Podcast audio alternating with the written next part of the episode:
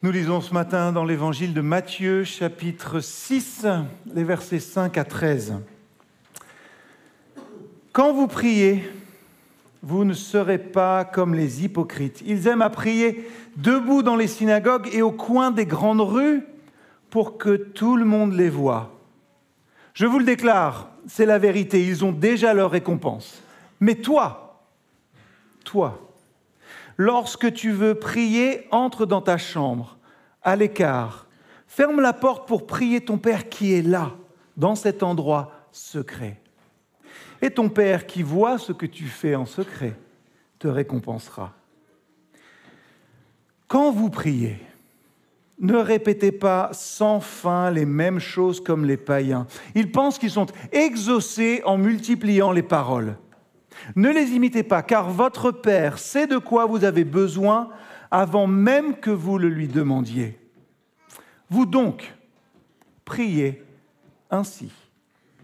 Notre Père qui est dans les cieux, que chacun reconnaisse qui tu es, que ton règne vienne, que ta volonté soit faite sur la terre comme dans les cieux.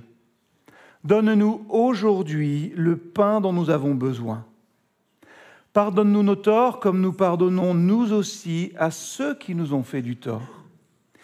Et ne nous laisse pas entrer dans l'épreuve, mais délivre-nous du mauvais. La prière, je m'en rends compte, est un souci, un problème pour pas mal de chrétiens. Vous savez, je ne sais pas faire.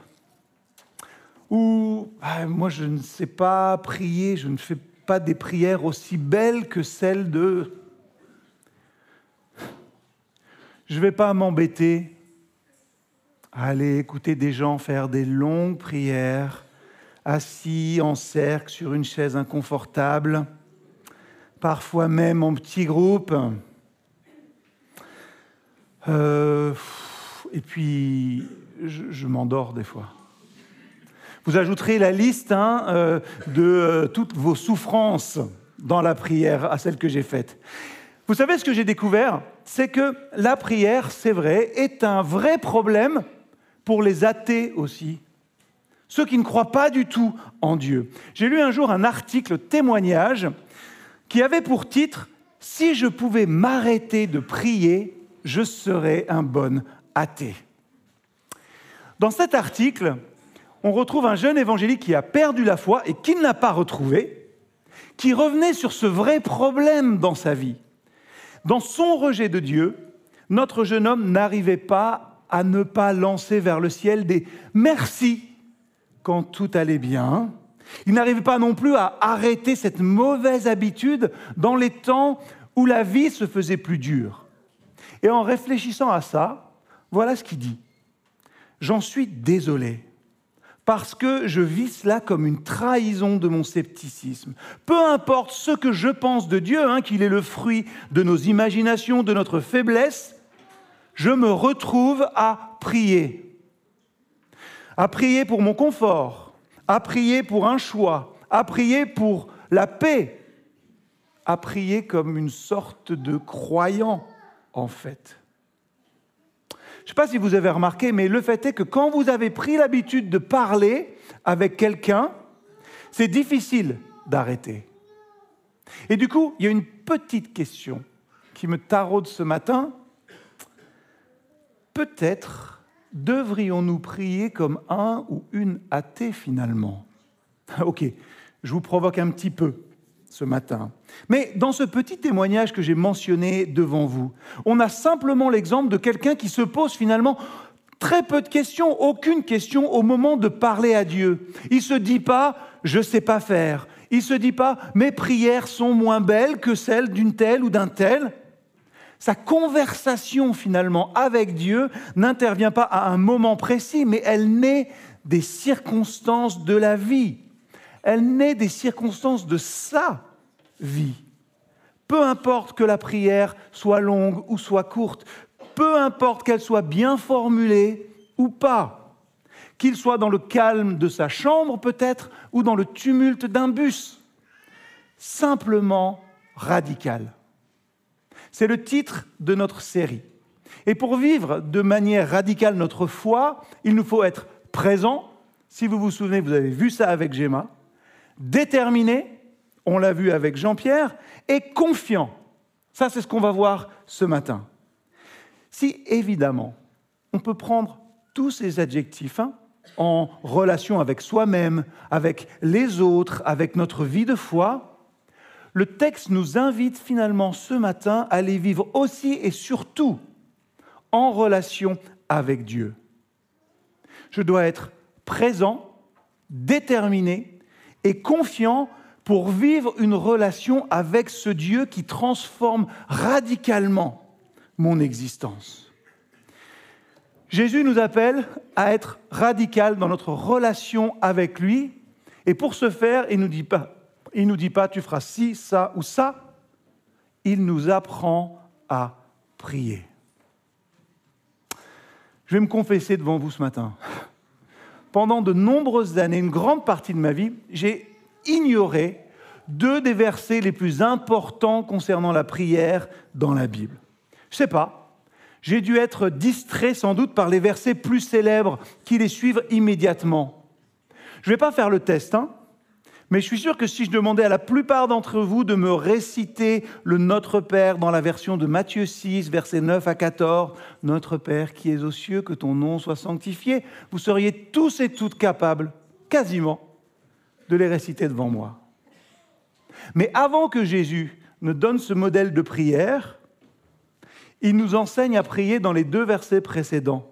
Et je ne sais pas, Peut-être que 2000 ans de tradition et de répétition accumulée des versets 9 à 14 ont assombri les principes exprimés juste avant par le Christ. En priant, ne multipliez pas les paroles. Comme les membres des autres peuples, ils s'imaginent en effet qu'à force de paroles, ils seront exaucés. Ne les imitez pas, car votre Père sait de quoi vous avez besoin avant que vous ne lui demandiez. Elle est difficile à entendre, cette parole. Elle est radicale parce que, là encore, Jésus nous met en garde finalement contre nos instincts tout naturels. Je ne sais pas prier. Je ne fais pas de belles prières comme un tel ou une telle. Ces excuses-là, elles reviennent finalement souvent pour nous à dire qu'on ne prie pas assez longtemps à notre goût que nous ne sommes pas capables de faire de longues et de belles phrases, comme si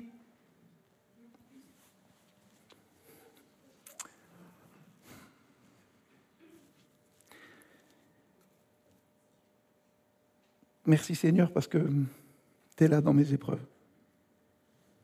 Comme si ça avait moins de valeur ou était moins entendu qu'un... Je vous invite à vous lever, s'il vous plaît. Merci Seigneur d'avoir fait de moi une créature si merveilleuse.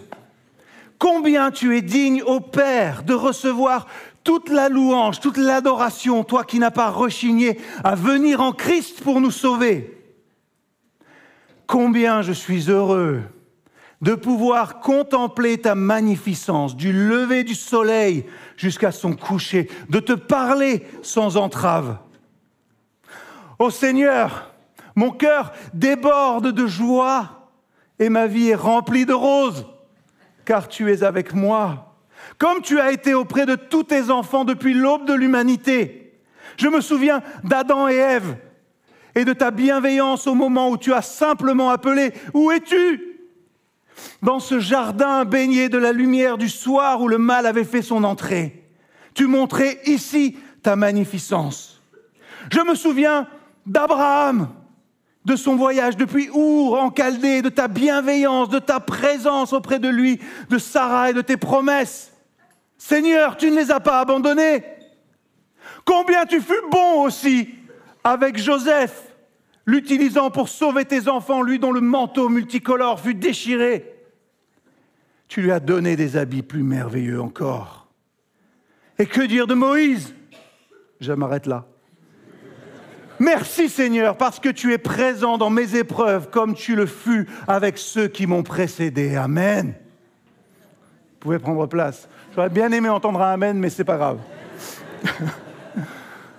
Les deux prières celle qui a été faite là, en pleurs comme celle qui a été faite comme cela, du haut de la chair, en prenant tous les exemples bibliques que vous pouvez, sont valables, évidemment. Mais le plus important peut-être est de bien réaliser que le Seigneur accepte de la même manière les deux, parce qu'il regarde ici, parce qu'il regarde au cœur. Alors reconnaissons peut-être que parfois nous, nous sommes plus enclins à regarder ouais, la forme plus que le fond. Peut-être que certains, euh, aucun d'entre nous ici évidemment, mais se disent ouais, il prie bien, c'est tellement spirituel. Il suffit de prendre l'histoire biblique et de faire un petit digest, hein, et puis c'est bon. Nous pensons de manière fausse que si, euh, un peu comme les prophètes de Baal, si on passait la journée à danser, à nous taillader du matin, euh, alors une oreille se tendra du ciel. Un aspect du Notre Père parmi d'autres, mais qui est particulièrement étonnant, c'est sa simplicité et sa brièveté. Jésus ne prononce manifestement pas des phrases vides, hein, comme le font les païens. Il ne sous-entend pas non plus qu'il sera plus entendu s'il prie longtemps. Dans ma traduction, mais il y en a une qui est plus courte encore, la prière fait 68 mots et deux phrases. 68 mots et deux phrases en français. Avez-vous déjà entendu une prière publique aussi simple sans fioriture aucune, une prière si directe qui va directement à l'essentiel. C'est rare. Et la prière que nous avons sous les yeux, elle sort de la bouche directement de notre Sauveur lui-même. Alors, je vais vous dire un petit quelque chose. Peut-être ce n'est pas votre cas, mais ce n'est pas grave. Pour beaucoup d'évangéliques, peut-être que le Notre Père est un peu considéré comme un mantra, dans le mauvais sens du terme. Hein. Il fait partie de la religiosité. Pardon. Vous savez ce qu'on aimerait voir disparaître au profit d'une relation vraiment vivante? Et je me suis dit, peut-être que c'est l'inverse, justement. Peut-être que nos prières à rallonge pointent douloureusement le fait que nous n'avons pas, malgré tous nos efforts, la remarquable liberté à laquelle Jésus nous invite avec cette prière, où on ne la connaît pas vraiment, la liberté immense à laquelle nous invite le Père. Pensez deux minutes à votre relation peut-être avec votre meilleur ami, avec votre époux ou votre épouse, avec vos frères et sœurs peut-être. Un des signes d'une véritable relation d'amour, d'attention les uns envers les autres, est le peu de mots qu'il suffit pour nous comprendre. Parfois, on n'en a même pas besoin quand ça va bien et quand les temps aussi sont difficiles. La liberté de prier est un privilège immense. Cette prière, cette liberté est aussi le signe que nous sommes enfants du Père, que notre foi a radicalement changé notre existence et notre spiritualité aussi. Quand nous prions, et notez que Jésus dit quand et pas si, quand nous prions, nous venons à la rencontre d'un Dieu qui est déjà venu vers nous. On ne se présente jamais devant sa majesté pour la première fois. On n'a pas besoin de se réintroduire auprès de lui pensant qu'il est trop important, trop occupé pour se souvenir de notre nom et de nos petites circonstances. La prière n'est pas une conversation que nous nous commençons, mais une réponse au Dieu qui parle en premier, au Dieu qui appelle d'abord et qui nous réclame comme le sien après qu'il ait tout créé, avant même que nous, nous ne trouvions la foi et nous retournions à lui. Du coup, il me paraît important de dire aussi ce matin peut-être que nous sommes libres d'abandonner nos phrases toutes faites, celles qui font bien. Nous avons aussi le droit de nous adresser à Dieu avec peu de mots, étendre nos requêtes n'impressionne pas Christ parce qu'il nous connaît déjà, parce qu'il nous aime déjà et parce qu'il nous protège déjà. Vous savez, nous ne sommes pas des citoyens euh, inconnus qui s'approchent d'un dignitaire lointain. Les mots sont choisis dans cette prière, mais nous sommes des enfants qui s'approchent de leur Père. Ça ne veut pas dire évidemment qu'on s'approche de lui de manière moins respectueuse. J'ai toujours l'impression, même à 44 ans, de m'approcher de mon père d'une manière un peu respectueuse quand même. Ça ne veut pas dire qu'on ne s'approche pas de notre Dieu avec toute la déférence qui, qui lui est dit. Ça ne veut pas dire non plus qu'un langage simple et enfantin veut dire qu'on dit des simplicités, des frivolités ou qu'on est complètement nonchalant. Une langue simple ne signifie pas faire des prières simplistes. Toute humaine est centrée sur nous. Regardez la prière de Jésus. Elle est simple, libératrice, mais le contenu dépasse de loin nos contingences terrestres. Remarquez, il ne commence pas avec le pain quotidien, mais il commence par exalter, sanctifier, mettre à part le nom de Dieu et pas le nôtre. Il prie pour que son royaume, le royaume de Dieu, soit euh, vienne, pas celui de l'homme. Et ça, eh ben, c'est des aspirations de cœur qui sont réellement convertis, de cœurs qui ont vécu, comme on dit, une nouvelle naissance.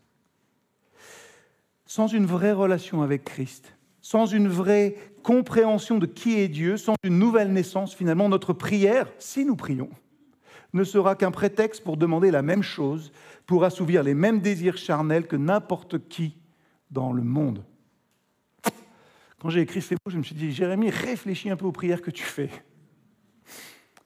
Ne sont pas différentes finalement Est-ce que c'est autre chose que simplement les aspirations de tout un chacun Comme des choses qu'on pourrait lancer comme ça? Avec une vraie relation avec Dieu, avec un cœur radicalement transformé, nous prierons non pas si, mais quand nous prierons, avec simplicité, profondeur, et je le crois aussi, hein, de nouveaux désirs qui sont centrés sur Dieu et sur son honneur. Jésus nous avertit pas simplement de phrases vises et de beaucoup de mots, hein, mais il nous dit pourquoi. Ton Père sait ce dont tu as besoin avant de le lui demander.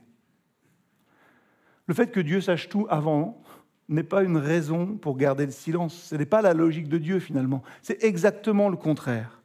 Notre Père sait ce dont tu as besoin ça, ça doit nous donner l'élan pour prier et utiliser finalement un langage simple et direct parce qu'il ne connaît pas seulement nos besoins, mais en plus, il est notre Père qui aime ses enfants et qui veut répondre à nos besoins. En fin de compte, la manière dont nous prions en dit beaucoup sur la façon dont nous voyons notre Dieu. Est-ce que quand vous priez, vous avez la certitude que vous avez déjà l'attention de Dieu ou est-ce que vous soupçonnez peut-être le fait que vous devriez la gagner Bon, il serait peut-être temps que je prie là pour réveiller Dieu qui revienne un petit peu dans ma vie. Est-ce qu'on se suppose, est-ce qu'on suppose qu'il se méfie de nos besoins? Ou est-ce qu'on pense qu'il met à notre disposition finalement une offre limitée que du coup on devrait faire un petit peu pression pour lui pour obtenir sa satisfaction? Après tout, la demande hein, est grande. Hein. Est-ce que pour nous, il est un Dieu distant ou un Dieu proche? Est-ce qu'il est souverain et bon aussi? Est-ce qu'il est juste et miséricordieux, comme on dit? Soyons certains d'une chose. Et je suis sûr que dans cette salle, plein de gens peuvent en témoigner. Dieu saura nous donner mieux que ce que nous demandons. Dieu saura nous donner mieux que ce que nous demandons. Pas forcément plus. C'est souvent ce qu'on comprend hein, en lisant rapidement. Dieu ne donnera pas forcément plus, mais mieux. Ça, ça doit être chevillé là. Ça doit être une certitude dans notre vie. Et en tant que chrétiens, nous prions comme des hommes et comme des femmes qui ont été libérés de prier comme le monde fait. Et vous savez, à l'époque de Jésus, il semblait que les Grecs et les Romains devaient donner toute la liste du pédigré de leur divinité avant de s'adresser à eux pour attirer leur attention. Nous, nous prions comme des gens qui ont d'abord entendu l'appel de Dieu dans sa parole. Nous prions comme des gens qui ont embrassé le don et la grâce qu'il nous fait en la personne de Christ. Et nous prions comme des gens qui n'ont pas besoin de gagner sa faveur avec des supplications, avec des répétitions, avec une posture ou avec de la prétention. Nous prions comme des gens qui savons, nous savons que Christ est pour nous. Et donc on peut demander simplement, en tant qu'enfant, nous pouvons demander profondément, radicalement avec nos cœurs nouveaux, formés par son esprit et pas simplement avec les choses de la terre, pas forcément avec les circonstances de la vie. On peut demander humblement et avec confiance en sachant que notre Père connaît nos besoins. Il les connaît encore mieux que nous et qu'il est encore plus enclin à les satisfaire d'une manière plus profonde et plus durable encore que ce que l'on imagine. Du coup, je suis désolé, mais ma première question ce matin ne tient absolument plus. Non, nous ne pouvons pas prier comme des athées. Mais nous pouvons prier avec la conscience de ce que je viens de dire. J'ai la liberté d'être simple parce que Dieu est mon Père, que je le connais et qu'il me connaît. Du coup, la vraie question pour terminer est la suivante. Alors elle est valable pour ici à Valence comme elle est valable partout, et peut-être qu'elle nous titille un petit peu plus que ce qu'on devrait. Voulons-nous dans nos vies et dans notre foi être satisfaits d'une manière durable? Question directe, question difficile, mais qui doit être posée.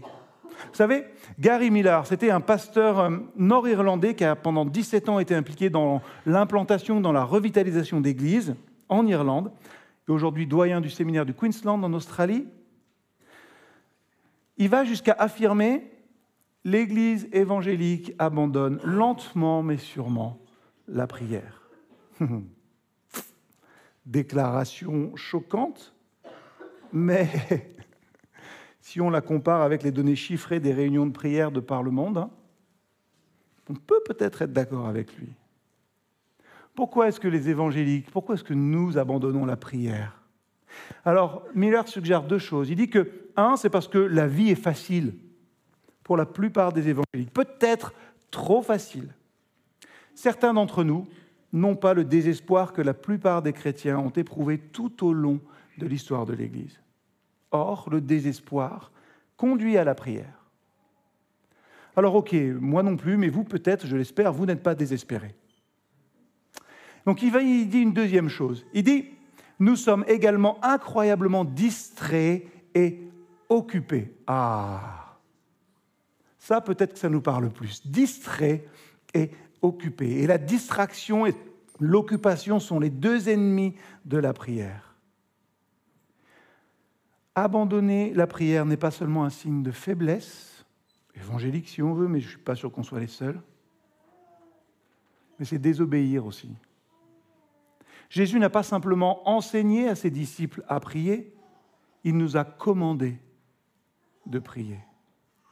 Et je pense pour ma part peut-être qu'il y a une autre raison au fait que tant de chrétiens ne prient pas et j'ai essayé de régler un petit peu la question ce matin. C'est parce que beaucoup trop de chrétiens se disent Je ne sais pas prier. Ce que j'essaye de changer ce matin. Et dans la prière de notre Seigneur, il nous enseigne comment le faire. Est-ce que vous connaissez Martin Luther? Ouais, ça va. C'est le grand réformateur. Il a cloué ses thèses là, les 95 à Wittenberg en 1517, qui a amené la réforme de l'Église. Ce dont on se souvient peut-être un petit peu moins, c'est le cas souvent avec ces figures mythiques, c'est que c'était aussi un homme, et que comme tout homme, il avait besoin parfois d'aller chez le barbier, vous de se faire une petite coupe, comme ça. Et le barbier de Luther, Peter Beskendorf, a une fois demandé à Luther des conseils sur la façon de prier. Peut-être qu'il n'aurait pas dû demander ça à Luther. Et Luther lui a offert ce conseil incroyablement utile.